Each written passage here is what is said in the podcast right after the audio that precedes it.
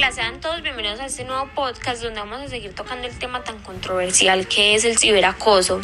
Para esta ocasión hemos traído a Ani Castañeda, comunicadora social egresada de la Luisa Amigo, quien nos va a contar desde su experiencia cómo es el manejo de las redes. Hola Ani, ¿cómo estás? Cuéntanos sobre ti. Hola, buenas noches, muchas gracias por invitarme. Mi nombre es Ani Castañeda y soy comunicadora social de formación. Bueno, Ani, vamos a empezar con algunas preguntas. Eh, bueno, la primera pregunta es, ¿en qué te especializas? Bueno, en realidad yo no tengo especialización, yo siempre he sido como muy golmosa con el tema de la tecnología y las TICs y llevo más de 10 años estudiando marketing digital. Al comienzo fue pues como por intuición y por goma y ahora es como lo que actualmente me dedico. Ok, en ser especialista en redes o, bueno, social media, es un trabajo que puede ayudar a la seguridad de una persona desde tu experiencia. O sea, ¿tú cómo puedes ayudar a una persona desde tu experiencia para que sienta la seguridad en una red social? Bueno, con las personas con las que me desempeño o con las que trabajo, eh, tienen algunos muy buen conocimiento sobre redes, pero hay otros que tienen como conocimientos muy nulos. Es ahí donde entra mi labor, sugiriendo que tengan claros en la hora de entregar información a terceros, como sus eh, contraseñas, sus usuarios y donde guardan sobre todo ese tipo de información. Yo por lo general les sugiero que creen como un archivo en su computador personal. También les he sugerido que sea como en una libreta o en una cartelera si tienen pues como un espacio de oficina. Ok, Ani, y aparte de esto, ¿tú creerías que una persona puede crear un perfil que incite al ciberacoso? O sea, como que alguien por medio de sus fotos puede incitar a esto, o tú qué piensas sobre este asunto? Completamente.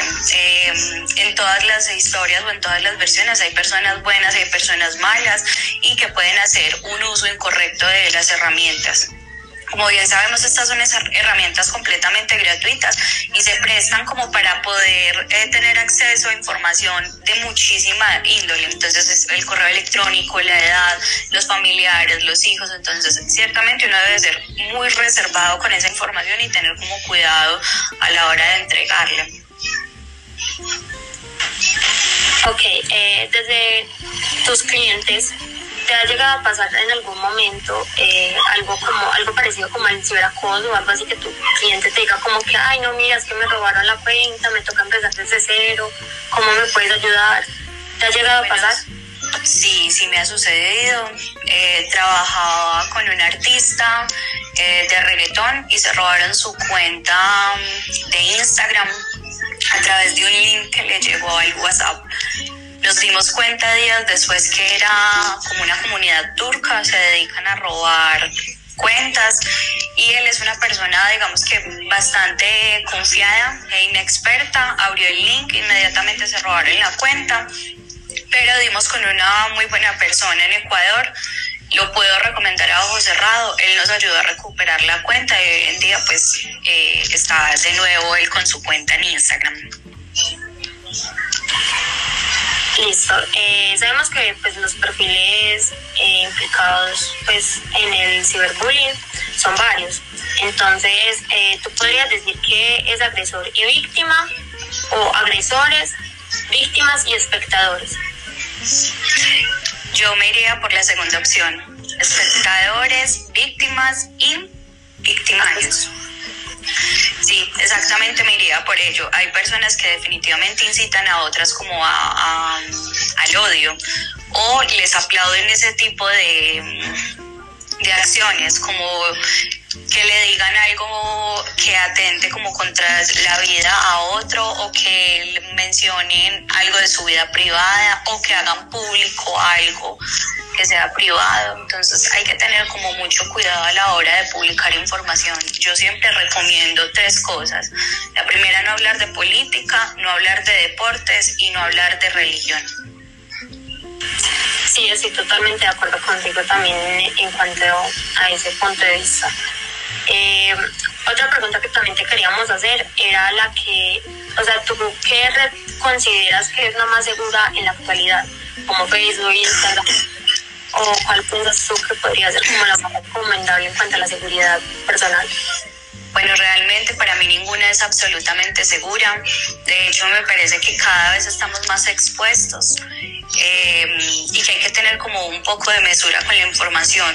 Yo soy mamá de un niño de 5 años y siempre he sido como muy recatada a la hora de publicar una fotografía con él porque me da temor, me da temor que sepan y que tengan mucha información de él por ser un niño. Y lo otro es que tengo mucho cuidado como a la hora de publicar información, porque si uno bien dice que está en Cartagena, el ladrón sabe que desde tu casa está sola, es lo que siempre pues pienso.